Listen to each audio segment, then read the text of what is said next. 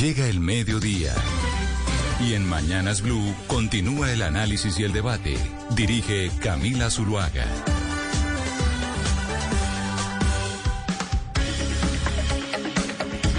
Son las 12 del día, 16 minutos, y les damos la bienvenida nuevamente a ustedes, los que están en Cali, en Barranquilla, en Medellín, en Bucaramanga, a esta conexión de la emisión central de Mañanas Blue. También saludamos a nuestros televidentes de todas las noches, aquellos que se conectan con nosotros en Noticias Caracol Ahora, el primer canal digital de noticias en Colombia. Y hoy tenemos un invitado especial para hablar de cómo avanza el gobierno de Gustavo Petro, pero sobre todo porque entiendo, ya me corregirá él si sí o si no, pues hay muchas personas eh, cercanas a él que están trabajando en el, en el gobierno de Gustavo Petro y que tendría pues eh, bastante injerencia en la actual administración. Hago referencia al expresidente liberal Ernesto Samper, que nos acompaña a esta hora. Expresidente, bienvenido. Qué placer tenerlo con nosotros. Muchas gracias, eh, Camila. Muy contento de estar con ustedes en esta, en esta importante sintonía. Expresidente, bueno, ahora sí de verdad empiezo directamente. ¿Qué tanta injerencia está teniendo usted en el gobierno actual? Dicen los expresidentes, no, yo no estoy haciendo política, yo estoy dedicado a mi retiro, a mis libros, a mis cosas, pero siempre uno sabe que tienen pues eh, personas que siguen trabajando en el gobierno y que les reportan en cierta medida. ¿Usted qué tanta participación está teniendo en el gobierno de Gustavo Petro? Pues mira, yo apoyé el gobierno, la elección del gobierno, porque estaba estaba coincidía con una serie de temas que me llamaban a mí la atención y en los cuales estaba trabajando, como el tema de la paz, el tema del equilibrio en las relaciones internacionales eh, y el tema del énfasis social en, los, en las políticas económicas del gobierno. Mm, realmente en este momento no me siento frustrado, creo que en el corto periodo que lleva el gobierno ha habido anuncios e inclusive ya iniciativas muy importantes eh, como en, materia de paz, en materia de restablecimiento de relaciones con Venezuela. Eh, comparto las líneas generales de la reforma tributaria. Considero que se está dando un manejo adecuado a la política económica. Todavía, por supuesto, estamos, no hemos completado ni siquiera los 100 días de gobierno, que es lo que se traza normalmente para saber lo que es la luna de miel de un gobierno. Pero yo creo que si estamos hablando de sentar las bases y hacer los anuncios fundamentales, creo que eso se está dando y se está dando con rapidez y claridad. Hay un tema en el que usted ha estado eh, muy vigente, no solo en este gobierno, sino incluso en el pasado, y es el tema de Venezuela, expresidente Samper. Y usted dice, estamos eh, de acuerdo, o usted está de acuerdo directamente con el, el, accionar del gobierno de Gustavo Petro en el tema de la paz total, en el restablecimiento de las relaciones con Venezuela, en tener unas eh, relaciones internacionales mucho más equilibradas. Human Rights Watch le mandó ayer una carta al gobierno de Gustavo Petro diciendo que si bien es cierto que se reanudan las relaciones, con ese país, que están sirviendo de garantes en el proceso con el ELN, etcétera, etcétera. No se puede olvidar y no se puede entrar a legitimar un régimen autoritario y dictatorial. Y yo sí quisiera preguntarle cuál sería la salida o cómo se debe manejar, según su criterio, que está de acuerdo con, con el gobierno de Gustavo Petro, ese, esas relaciones con Venezuela. Bueno, lo primero es, es decir que nosotros necesitamos un mecanismo regional para tramitar todas estas diferencias que tenemos en materia de derechos humanos. Eh, las organizaciones internacionales son muy, eh, muy activas en hacer las denuncias de derechos humanos, pero se cuidan eh, en ser selectivas respecto a unos gobiernos y otros. Yo creo que no hay país en América Latina donde no se estén cometiendo violaciones graves de los derechos humanos que tienen que ser denunciadas y tramitadas. Aquí en Colombia nosotros no podemos tirar la primera piedra respecto a violaciones de derechos humanos cuando prácticamente están matando un líder social por día. Eh, y en Venezuela tampoco es la excepción. Lo que me parece a mí es que debemos como encontrar un mecanismo que no es tal vez la Comisión Interamericana de Derechos Humanos para tramitar estas denuncias que deben ser, por supuesto, investigadas y desarrolladas.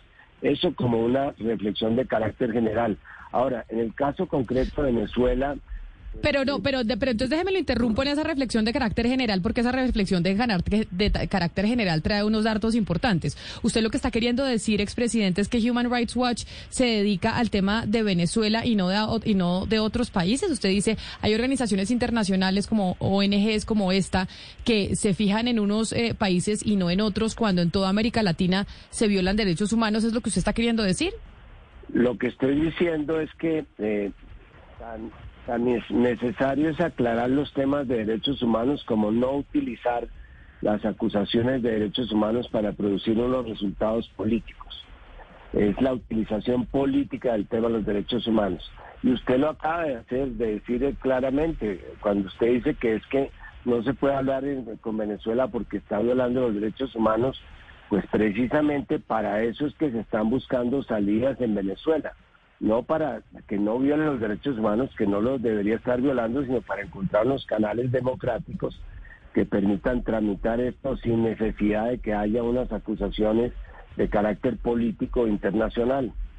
Claro, pero entonces, y no lo digo yo, expresidente, lo digo lo dice la Carta de Human Rights Watch, pero entonces, ¿cómo hacer eso sin, sin legitimar un régimen? Porque lo que sí no podemos hacer, o, me corregirá usted, es eh, comparar a Colombia, por ejemplo, con lo que está sucediendo en Venezuela y Nicaragua, que es que yo creo que ese ha sido uno de los mecanismos, de decir aquí, a meternos a todos en el mismo costal, cuando realmente, pues, Colombia finalmente es una democracia. Ah, tan, tan somos una democracia que hoy un gobierno de izquierda está, está en el poder. Eso no pasa en Nicaragua. En, Nicaragua hoy no hay alternativa para poder cambiar democráticamente quienes están en el poder, por ejemplo, o lo mismo en Venezuela. Está, reduciendo la democracia simplemente a un tema electoral. Y eso es otro tema que tenemos que entrar a revisar. El hecho de que un país tenga elecciones cada cuatro años no, no quiere decir que sea un país eh, socialmente no, no, pero sí es el no, pero sí es el primer paso. O sea, la democracia evidentemente no se limita a tener eh, elecciones eh, abiertas, pero sí por lo menos es un es, el primer paso para que podamos decir que estamos en democracia o no.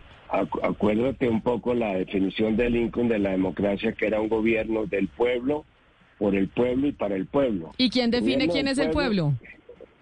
Un minuto, no, no corras. Entonces, el, el, ¿por qué el pueblo? Porque es el, tema de la democracia electoral, elegir democráticamente los, los dirigentes, eso está bien. Por el pueblo para que haya mecanismos de participación dentro del gobierno, que no existen en todos los gobiernos. Y para el pueblo, que es lo más importante, para que realmente eh, todo esto termine legitimando unos proyectos sociales. Entonces, aquí vas a encontrar de países que son unas eh, democracias políticas, pero que tienen dictaduras sociales o países que tienen unas democracias sociales, pero que son las dictaduras políticas. Por eso digo, aquí el tema de los derechos humanos y el tema de la democracia debemos ubicarlos dentro de unos contextos diferentes si queremos no seguir utilizando este tipo de temas para descalificar a los países ideológicamente. Y eso me lleva a una tercera reflexión, y es que lamentablemente en América Latina se está haciendo, está de moda ahora la polarización ideológica. Estamos haciendo diplomacia ideológica, como la hizo el pasado gobierno en Colombia. Yo no hablo sino con aquellos gobiernos o, aquellos estados en los cuales haya gente que piense igual a mí. Y creo que eso es lo que ha acabado, entre otras cosas, con el proceso de integración latinoamericana, que lo convertimos en una especie de club ideológico en que no nos podemos juntar los países, sino cuando tenemos ideas similares. Creo que hay que entender que las relaciones internacionales se dan entre estados y no entre gobiernos como principio fundamental. Usted hablaba en una de sus respuestas, precisamente, expresidente Samper, que se tiene que crear un mecanismo para poder, un mecanismo latinoamericano para poder tratar el tema de la violación a los derechos humanos. ¿Cómo, ¿De qué mecanismo habla? ¿Se ha planteado ya? ¿Se está, eh, eh, se tiene ese proyecto? ¿Cuál es el, e, e, ese mecanismo que usted, que usted dice debería existir? Camila, cuando yo entré al gobierno había una seria posibilidad en 1994 por todo lo que venía pasando, que era un desastre, el narcoterrorismo, todos los, grupos alzados en armas activamente. Eh, se habló de la necesidad de ponerle a Colombia un relator internacional, una especie de jefe de disciplina que viniera aquí a enseñarnos cómo se respetaban los derechos humanos. En ese momento yo propuse que en lugar de nombrarnos un relator o un decano de disciplina, creáramos aquí un alto comisionado de los derechos humanos, un representante del alto comisionado y que conjuntamente con ese comisionado desarrolláramos una política para hacer respetar los derechos humanos. Que el problema de los derechos humanos no es un problema de imagen, sino de realidad. Es decir, los países no, no tienen que dar la imagen de que no están violando o que sí están violando, sino tienen que cambiar la realidad de los derechos humanos. Y yo creo que aquí en América Latina se podría establecer un mecanismo en el cual participaran todos los países, a través del cual se vigilara de una manera estricta, con absoluta neutralidad y con absoluta veracidad, ayudados por ustedes los medios, eh, todo tipo de violaciones de los derechos humanos. Expresidente, quiero aprovechar lo que está con nosotros para hablar de lo que se viene ahora en Brasil. Elecciones en el, día domingo. Y los brasileños escogen entre dos opciones. Una, un expresidiario corrupto y otra, un presidente autoritario o con tintes autoritario que mm, básicamente por sus políticas eh, en el COVID dejó, dirían algunos, morir a más de 200 mil personas. ¿Brasil está de escoger al candidato menos malo?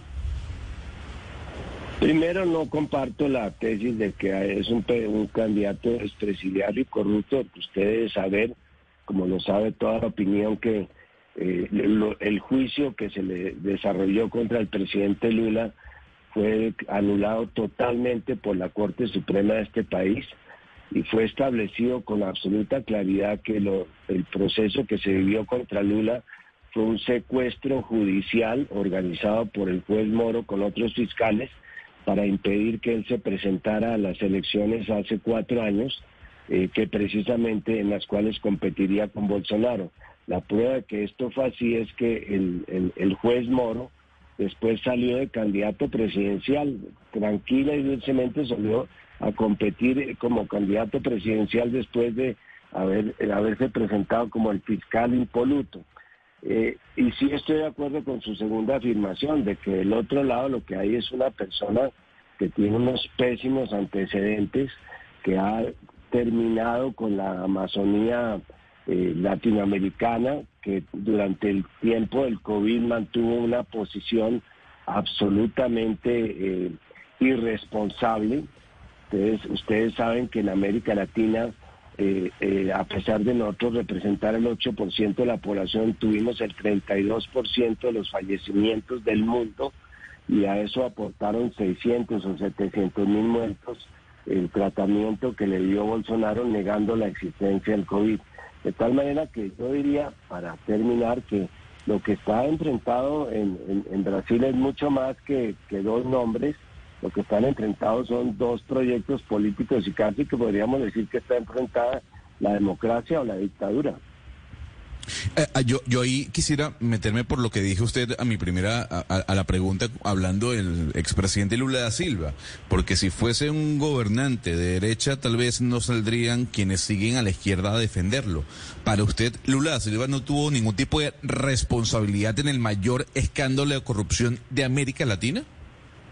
Ninguno, ninguno y esto quedó demostrado en todos los procesos en los 11 o 12 procesos que los conozco en detalle, no hubo una sola prueba que comprometiera la conducta de Lula. Que hubo personas eh, que pudieron estar cercanas a él, que hubo casos de corrupción como los que hay en todos los países, sí, claro que los hubo. Pero puedo claramente afirmar, porque conozco muy bien los procesos, que no hubo ningún tipo de imputación que pudiera vincular la conducta personal de Lula a esto. Pero mire, expresidente, ya que mi compañero le está preguntando sobre el tema de los líderes de izquierda, de derecha, usted dice, en eso se ha basado la política latinoamericana, que nos estamos eh, dividiendo entre entre bandos ideológicos y no podemos conversar todos sin importar cuál sea el, eh, la directriz ideológica de cada uno de los estados. Finalmente las relaciones son entre estados. Quiere decir que entonces esa relación, por ejemplo, también la deberíamos eh, tener e involucrar a un líder como Nayib Bukele en El Salvador que yo le digo, a mí personalmente me parece también miedoso. Entonces, ese tipo, eh, así como me parece miedoso Ortega, entonces también se debe involucrar ese tipo de mandatarios en la en, esta em, colada que usted dice de formar un mecanismo latinoamericano para luchar contra los contra la violación de derechos humanos? Es que la premisa es distinta. La premisa es si las relaciones internacionales se dan entre gobiernos o se dan entre estados. Y si los compromisos que asume un estado como tal se transmiten a lo largo de los gobiernos o no. Por ejemplo, nosotros hemos firmado varios tratados internacionales. Si nos ponemos con el cuento de que no de, que tenemos que desconocer estos tratados porque estamos en desacuerdo con el gobierno actual de un país o de otro país, pues simplemente se acaban los tratados internacionales, se acaban las relaciones internacionales. El virus de la polarización ideológica que ha afectado a América Latina en los últimos años ha sido mucho más duro que el, que el COVID-19 inclusive. Eh, si nosotros hubiéramos mantenido una, unas relaciones de Estado, por ejemplo, en el caso de Venezuela, o aún en el caso de cualquier otro país, de Salvador o Nicaragua, cualquiera, mañana ya no estará Bukele, pero habrá unos, habrá por ejemplo unos convenios que nosotros hemos firmado tanto con Salvador como con Nicaragua, con Venezuela, convenios internacionales que tenemos que mantener, porque las relaciones se tienen que dar entre los estados. Yo fui secretario general de UNASUR y había ocho gobiernos eh, de derecha y cuatro gobiernos de izquierda, perdón, ocho de izquierda y cuatro de derecha. Nunca hubo un enfrentamiento de carácter ideológico de que dejáramos de hacer algo porque estaban gobiernos de distintos signos ideológicos. Y por eso en este momento la integración en latinoamericana está tan mal. No hay integración. Nunca habíamos estado tan desintegrados como ahora y nunca había sido tan necesaria la integración como ahora, porque planteamos esto en un terreno ideológico que nos dividió. Sí, precisamente sobre eso le quiero preguntar, expresidente Samper, y es eh, que nos remitamos un poco al discurso del presidente Petro en la ONU, pues él eh, mostró o, pues que busca ser eh, un líder en Latinoamérica, de consolidar la región. Le quiero preguntar a usted cómo ve esa posibilidad y si cree que el tema de la Amazonía sería como ese factor de cohesión o cuáles serían esos factores de cohesión para usted. Es muy buena pregunta. Mira, Ana Cristina. Yo veo que aquí en, la región hay, hay, hay, progresismo, digamos, hay vientos progresistas en la región. Nadie puede negar que tiene una relación lo que pasó en México con López Obrador, con lo que pasó en Colombia, con Petro, lo que pasó en Chile con Boris, lo que puede pasar con Lula en la Argentina, Alberto Fernández, eh, con Lula en Brasil, Alberto Fernández en Argentina, lo de Evo Morales en Bolivia. Hay como vientos progresistas en la región, pero, también soy consciente de que ahí hay un progresismo histórico, digamos, que fue el que me correspondió a mí ver como presidente, en el cual había otros dirigentes históricos, pero también quiero lanzar la tesis de que hay un nuevo progresismo en la región. Yo encuentro profundas concordancias, por ejemplo, entre los planteamientos de Boric y los planteamientos de, Petro precisamente en los términos, en los temas que usted menciona. Los dos creen en el tema, digamos, de, que hay que hacer una transición ecológica en estos países, que no estamos preparados para enfrentar lo que se llama la revolución de la inteligencia digital, que hay que proteger la, la Amazonía, que vamos a tener unos problemas de soberanía alimentaria en los próximos años son preocupaciones de un futuro que tal vez no veíamos hace 20 años, pero coincido en, la tesis de que Petro está poniendo sobre el tapete esos temas, claro, con los temas nuestros, como el tema de la paz, pero sí hay un nuevo pensamiento que tiene que ver mucho también con el grito social que vivimos de todos los estudiantes y los jóvenes moviéndose en el 2019, que se ahogaron con la pandemia, pero ahí había un grito que se estaba escuchando en todos los países de una manera como conjunta y bastante eh, sintonizada. Pero ahí, ¿qué tan bueno es para un mandatario, expresidente Samperi, usted que estuvo en esa silla, estar, eh, como dice Ana Cristina, con esas intenciones de líder latinoamericano y de líder mundial, porque no solo le ha pasado a Gustavo Petro, por ejemplo, Andrés Manuel López Obrador en México también han tenido la intención de ser ese líder latinoamericano, evocando eh, a Cuba y evocando el bloqueo de los de los gringos eh, a la isla y un poco teniendo esa eh, añoranza de los años 50 sobre lo que estaba pasando en América Latina. ¿Qué tan conveniente es internamente para un país como el nuestro que estemos viendo una preocupación preocupación de un líder que quiere ser un líder eh, regional más que local. No, es que yo creo que la condición de líder regional no, no excluye la de ser líder nacional.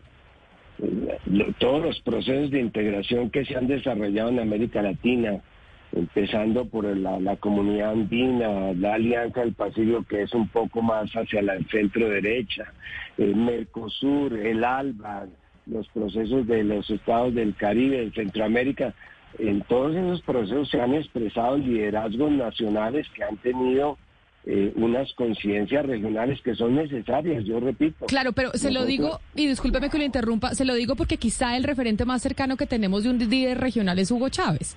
Y Hugo Chávez que tenía claramente esa intención de ser un líder regional, que tenía además la chequera para poderlo hacer, y, y fue un líder eh, regional sin lugar a dudas, UNASUR no habría sido posible, pero pues no fue tan conveniente a nivel interno. Y no fue tan conveniente y creo que no lo vamos a discutir porque creo que las cifras y los datos están sobre la mesa y ya no hay debate que se pueda dar sobre qué tan conveniente fue eh, las políticas de Hugo Chávez en Venezuela. Ahora es cuando se tiene que dar ese debate. Ahora, a mí me sorprende, y ustedes mismos lo han registrado, eh, el, la bocanada de oxígeno que, que, que, se produjo con el restablecimiento de las relaciones con, con Venezuela es que era absolutamente absurdo que no tuviéramos relaciones con un país con el cual teníamos dos mil kilómetros de fronteras, que había dos millones de personas viviendo en la frontera a un lado, dos millones del otro lado, que no, no vendimos ni, ni transamos absolutamente nada en siete años, que inclusive llegamos a estar muy cerca a un conflicto armado y eso se destapa y nos damos cuenta de que teníamos una historia común, de que en la frontera salieron los mismos empresarios de la frontera eh, colombo-venezolana en Cúcuta, en San Cristóbal, a recoger la necesidad que, se, que había de tener unas relaciones.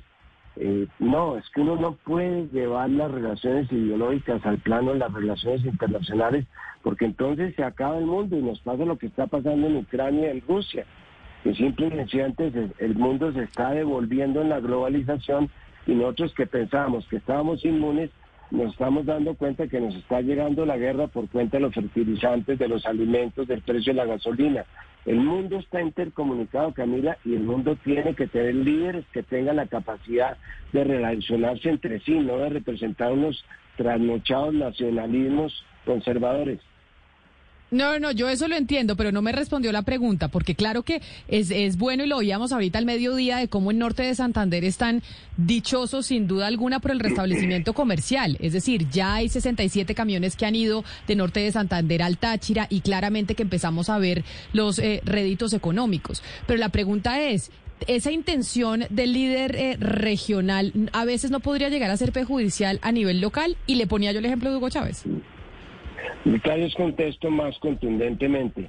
Para mí no cabe posibilidad de que un líder sea considerado nacional si no tiene la capacidad de ser un líder regional, porque eso es lo que nos va a permitir sobrevivir. Si no restablecemos los lazos de integración en América Latina, vamos a quedar por fuera de la globalización y vamos a quedar por fuera de los procesos que se están dando muy rápido en el mundo, eh, en el mundo para reconformar un nuevo multilateralismo de bloque porque aquí pero, a lo que vamos es un multilateralismo de bloques. Sí, señor. Pero mire, eh, es presidente, permítame y yo me vuelvo a situar nuevamente en la figura de, del doctor Gustavo Petro, presidente de Colombia. Y le quiero preguntar por el gabinete, el gabinete que logró conformar el doctor Gustavo Petro eh, hay mucha gente, ayer nos decía la doctora Cecilia López, seniors, unos, unos ministros ya veteranos, eh, curtidos en muchas batallas, y hay otros ministros juniors más nuevos que están, están apenas haciendo la tarea, aprendiendo a hacer la tarea. ¿Usted qué, lectura hace usted, doctor Samper, de ese gabinete del doctor Petro, en donde hay figuras como por ejemplo la doctora Irene Vélez, la ministra de Minas, que ha sido muy cuestionada, eh, pero también hay otras figuras veteranas, el doctor Ocampo, que es el, especie de, bombero que tiene que apagar los incendios que los demás jóvenes eh, ministros ocasionan. ¿Usted cómo ve ese gabinete? Usted que le ha tocado lidiar y le tocó lidiar de, de presidente, por supuesto, con un gabinete. A mí me gusta porque no olvidemos algo que en Blue sobre todo no se puede olvidar y es que aquí en, las últimas elecciones se enfrentaron dos países, un país que se quería quedar y un país, un país que quería llegar y ganaron los segundos. Personas que en su vida habían tenido la posibilidad de llegar al gobierno que no habían, que tenían un proyecto político que no, no había sido, eh, no se había podido hacer efectivo. Y esos fueron los que ganaron. A mí me parece que es muy acertada la decisión de hacer una combinación entre personas que van a van a, van, a ganar una capacidad de gobernar, que van dentro de cuatro años seguramente de, esta nueva camada de personas progresistas o de izquierda saldrán los nuevos ministros y saldrán los nuevos líderes. Es, es decir, llevan dos meses ejerciendo el poder, me parece que tenemos que ser pacientes y darles tiempo de que ellos a su turno pues eh, aprendan a desarrollar políticas públicas como lo hicieron los que hoy día están también dentro del gabinete y que ya son más curtidos y tienen una mayor experiencia. Respecto al caso de, José Antonio Campo, también quiero señalar un hecho importante y es que aquí hay como una cierta simbiosis entre lo que era la posición de centro izquierda o socialdemócrata que representamos, inclusive desde mi gobierno ya había anuncios de que podía haber un cambio social mucho más profundo eh, y que podía haber un distanciamiento de lo que es la, política neoliberal que está haciendo aguas no solamente en Colombia, sino en el mundo entero, y, un énfasis en otros aspectos distintos, como el, tema de la transición ecológica, el tema de la inversión social, el tema de una política económica mucho más comprometida con los cambios sociales. Y me parece que eso para el, para el país es bueno, siempre que se haga dentro del dentro, dentro de la cancha democrática y respetando la constitución como hasta ahora se, se está haciendo, me parece que eso es bueno para el país porque le va a dar un, un nuevo aire y eso me parece que es sano. Pero, expresidente, usted habla de economía y le voy a leer cuatro datos coyunturales para que me dé pues su reflexión. En este momento, eh, el mayor activo del Estado, que es Ecopetrol, ha perdido la mitad del valor de la empresa en los últimos seis meses. Como usted bien sabe, estamos pues a, uno o dos días de tocar el dólar a cinco mil pesos. Los bonos del Estado se han derrumbado y estamos pagando tasas de interés que no se veían hace décadas en Colombia. Y finalmente, pues eh, venimos de crecer siete y pico por ciento a crecer dos y quizá uno el próximo año, si bien nos va. ¿Eso usted no le indica más allá de, la guerra, yo sé que lo, que me va a responder porque también leo su Twitter de otras cosas, pero eso no le indica, no le da una señal de que este gobierno está haciendo algo mal. ¿Usted no, le, no, tiene algunas críticas sobre el, comportamiento económico de este gobierno? El nivel de endeudamiento de Colombia respecto al Producto Interno Bruto es del 70%. El nivel promedio de endeudamiento de los países industrializados en la época de la pandemia llegó a ser del 110%. Eso quiere decir que el país ha sido realmente austero y ha sido tranquilo con el manejo de su deuda y sigue siendo. En el tema, por ejemplo, de la, a mí a mí me parece que este cuento de que si llegamos a 5 mil el dólar se va a caer la economía y se va a caer en mil pedazos. Eso es un fenómeno mediático que han estado impulsando los medios de comunicación, creando una especie de falsa expectativa de que si la tasa de cambio llega a, llega a conseguir los 5 mil, en ese momento se va a derrumbar la economía. Por Dios, sí, tenemos una economía que está creciendo dentro de los niveles de la OECD a unos niveles más o menos razonables. Nosotros todavía no hemos elaborado el duelo de la pandemia. Países como, países como Alemania, que se supone que es un paradigma, llegaron a tener el 18% de déficit fiscal. Nosotros estamos bajando del 7, haciendo unos grandes esfuerzos. Tampoco tenemos que hacer mucho, eh, porque si no nos queda plata. Lo que te quiero decir es que no puedes separar, eh, aislar el contexto internacional y decir que eso está sucediendo. No, yo no le estoy separando. Yo lo que le leí, expresidente, yo le leí cifras y expectativas sobre el futuro, porque como usted sabe bien, una acción de una empresa como Ecopetrol o un título o un bono es expectativa futura, es lo que el inversionista piensa que va a recibir en el futuro y en los últimos dos meses apenas tenemos un nuevo gobierno, pues eso se ha desplomado y los indicadores han empeorado. Entonces, no hay, para usted la política económica es la correcta en este momento. No hay expectativas malas de los de los tenedores de bonos, de los inversionistas. No no están preocupados.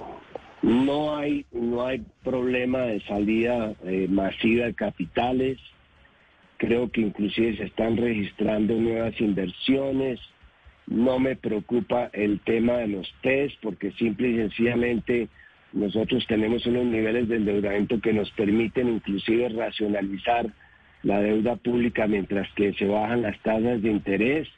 Es decir, como un analista simplemente objetivo, no creo que el país esté en la situación de pánico económico en que han tratado de ponerle algunos mediáticamente. Ahora, un ejemplo, Sebastián, eh, es probable que en este momento si usted invierte en un pozo petrolero, eso le genere un, número de 100 empleos, por decir algo, por capital invertido. Pero si esa inversión la hace usted en la industria o la hace eh, en el desarrollo de proyectos productivos en el campo, o la hace en una pequeña y mediana empresa con encadenamientos productivos en la ciudad, te aseguro que va a producir 10 veces más empleo. Entonces, la única la, única razón de ser de la política económica no puede ser bajar la inflación, también tiene que ser generación de empleo, redistribución de ingresos, mejoramiento de las condiciones de calidad de vida. Entonces yo lo que digo es que todos esos elementos tienen que ser integrados cuando se juzga una reforma como la reforma tributaria. ¿Cómo se van a invertir los recursos de la reforma tributaria? Eso no se lo está preguntando nadie. Si a mí me demuestran que esos recursos, primero no se los van a robar y segundo, los van a invertir en proyectos de alta generación de empleo y proyectos de redistribución del ingreso, pues es una reforma que vale la pena. Claro que vale la pena, pero sí se lo está preguntando mucha gente y de hecho por esa razón una de las variables que hacen que el dólar haya subido, expresidente Samper, es lo que creen algunos fondos de inversión eh, eh, extranjeros que le están apostando a la caída del peso colombiano porque no ven claridad de qué va a pasar con, con esa reforma tributaria y con los tributos que se recojan y en qué se van a invertir. Esa es una de las razones, que hay incertidumbre. O sea, ¿usted cree no hay incertidumbre? Actualmente los mercados están reaccionando de esa manera, entonces, ¿por qué? Porque, como dice el presidente Gustavo Petro, ¿se, quiere saquear al país o por qué? Porque ustedes están creando la incertidumbre. Ah, o sea, es culpa de los medios de comunicación. No, en los medios de comunicación están sirviendo de caja de resonancia a los que quieren que la reforma tributaria no prospere porque la están vinculando a una supuesta desestabilización económica que yo no la veo yo no veo que la reforma vaya a desestabilizar la economía. Claro, pero entonces usted, expresidente, dice, o sea, quienes están eh, ayudando a la incertidumbre son los medios de comunicación porque estamos siendo caja de resonancia de la oposición. No entiendo, porque los medios también hemos sido caja de resonancia de la oposición cuando, por ejemplo, el mandatario Gustavo Petro era la oposición. No, no me, no me ponga a decir lo que no he dicho, o sea, eh, lo que yo estoy diciendo es que veo que hay como una cierta línea que para cuestionar la reforma tributaria, lo que están haciendo es diciendo que la reforma va a crear, que va, se va a ahuyentar el capital, que no se va a generar empleo, que en el país se va a disminuir el ritmo que llevamos de crecimiento económico. Lo que yo digo es que eso en términos reales no lo veo. Al contrario, yo veo que la reforma tributaria va a ser una reforma progresiva que va a ayudar a generar más empleos y que va a crear unas nuevas frentes es que tengo una visión distinta de lo que es lo que puede hacer la reforma. Pero eso sobre la reforma tributaria, pero expresidente, por ejemplo, sobre los anuncios en temas de, hidrocarburos, que si bien es cierto que la transición energética debe ser una realidad no solo en Colombia, sino en el mundo, una de las respuestas de los mercados han sido frente a las erráticas declaraciones de la ministra de, de Minas, Irene Vélez, por ejemplo, y de la falta de claridad del gobierno en ese sentido, tanto que el propio ministro ministro José Antonio Campo, ministro de Hacienda de este gobierno, lo aceptó y dijo, claro que ha habido declaraciones desafortunadas que han tenido influencia en lo que estamos viviendo con la tasa de cambio. Sí, pero a ver, yo no, a mí no me pongan de defensor de oficio del gobierno. no, lo pongo porque usted desde el principio dijo yo apoyé este proyecto. Entonces por eso le estamos preguntando porque yo sé que usted está cercano al gobierno. Pero yo lo contesto, digamos, como simple observador. Yo no tengo no, tengo ningún vínculo eh, permanente con el gobierno, ni hablo con el presidente, tengo contactos ocasionales con algunos ministros amigos que, están en el gabinete. Pero mira, yo lo que veo es que la misma Ecopetrol, hasta donde yo entiendo, ha estado dando pasos muy importantes para invertir en sectores de energía alternativa que son pasos necesarios. Yo sé que ustedes saben que el, el, el, el, aceite de palma puede ser un buen complemento, por ejemplo, para el diésel. Saben que el, alcohol de caña puede ser un buen complemento para la gasolina. Eh, y eso lo ha estado haciendo Ecopetrol. Entonces yo no, no, no me explico por qué se arma ese zafarrancho de que simplemente Ecopetrol no se va a paralizar van a seguir con sus contratos de exploración que hoy día están, van a seguir con sus contratos de explotación, no van a cerrar Ecopetrol, pero Ecopetrol sí podría invertir algo más de lo que ya está invirtiendo en energías alternativas, en energías solares. Tenemos una, una bendición y es que el 70% de nuestra energía es hidroeléctrica.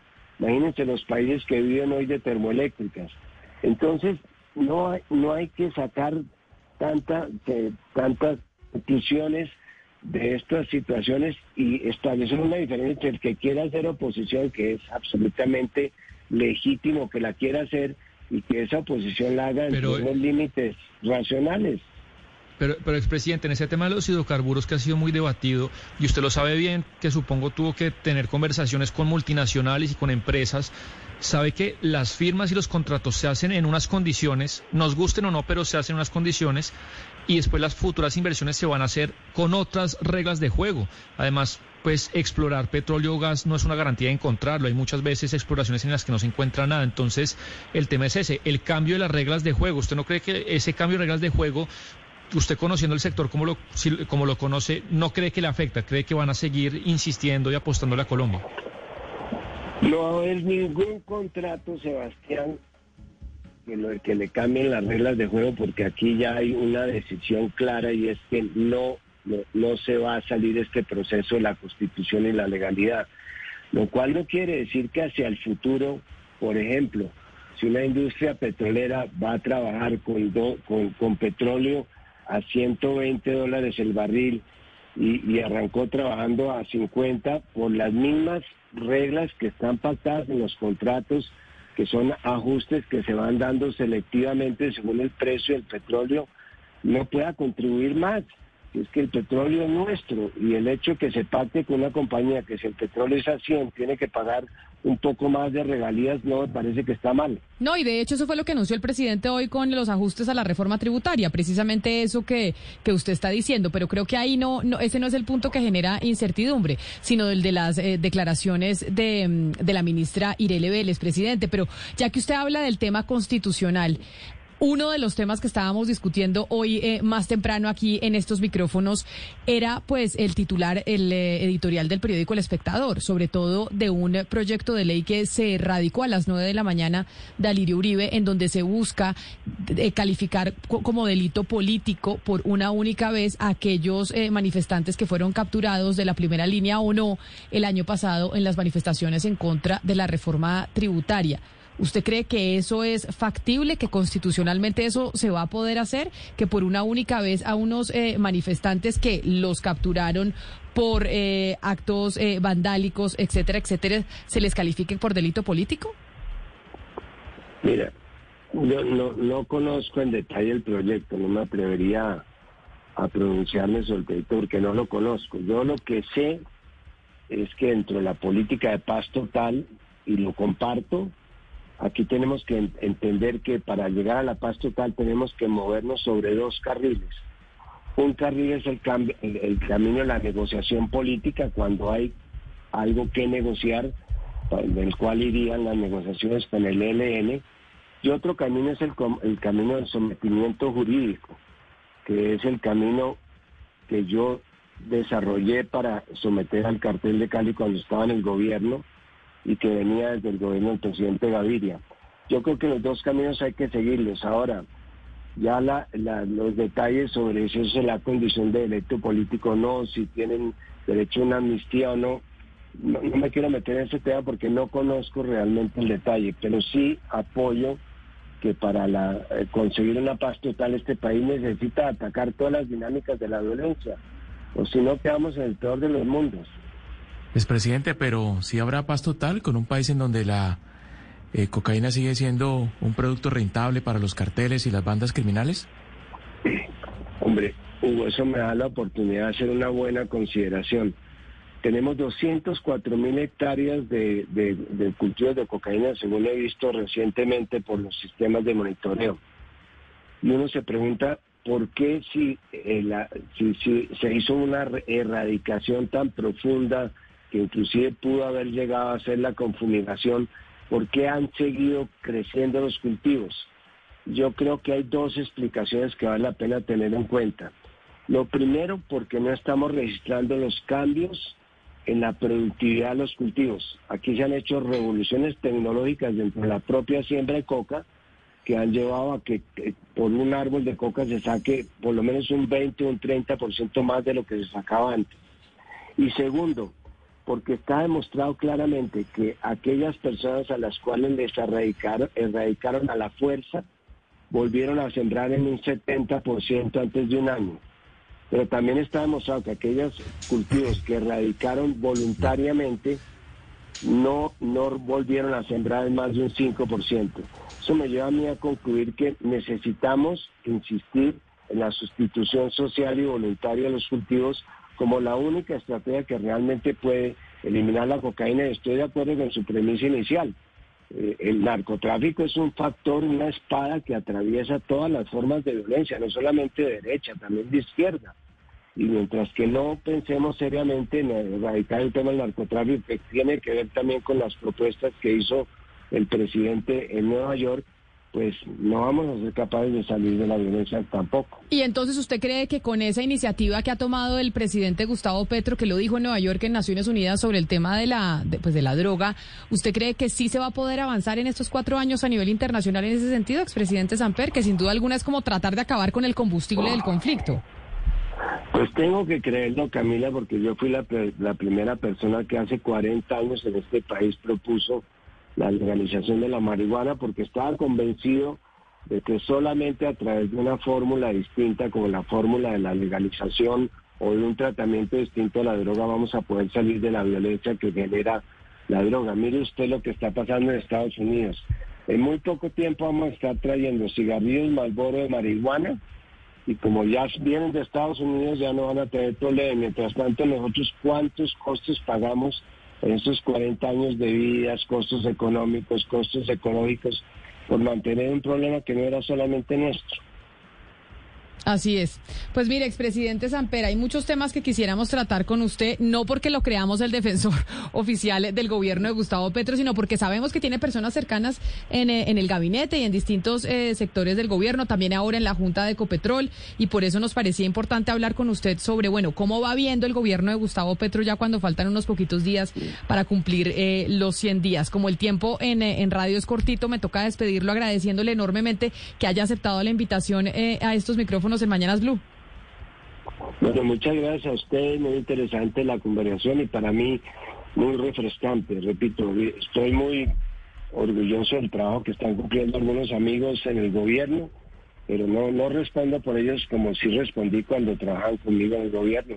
De todas maneras, esta combinación de lo nuevo y lo viejo como la que tuvimos aquí, sin que yo me considere viejo, pues me parece que es muy sana para el país porque refresca y da abre perspectivas. Un saludo. Muchas gracias por, por, tenerme en cuenta. Un saludo muy especial. Es el expresidente Ernesto Samper, expresidente liberal, aquí en los micrófonos de Mañanas Blue, hablando sobre el actual gobierno, el gobierno del eh, presidente Gustavo Petro. Así llegamos nosotros al final de esta transmisión de Mañanas Blue. Quédense en Blue Radio. Ya llegan nuestros compañeros de Meridiano después de una pequeña pausa.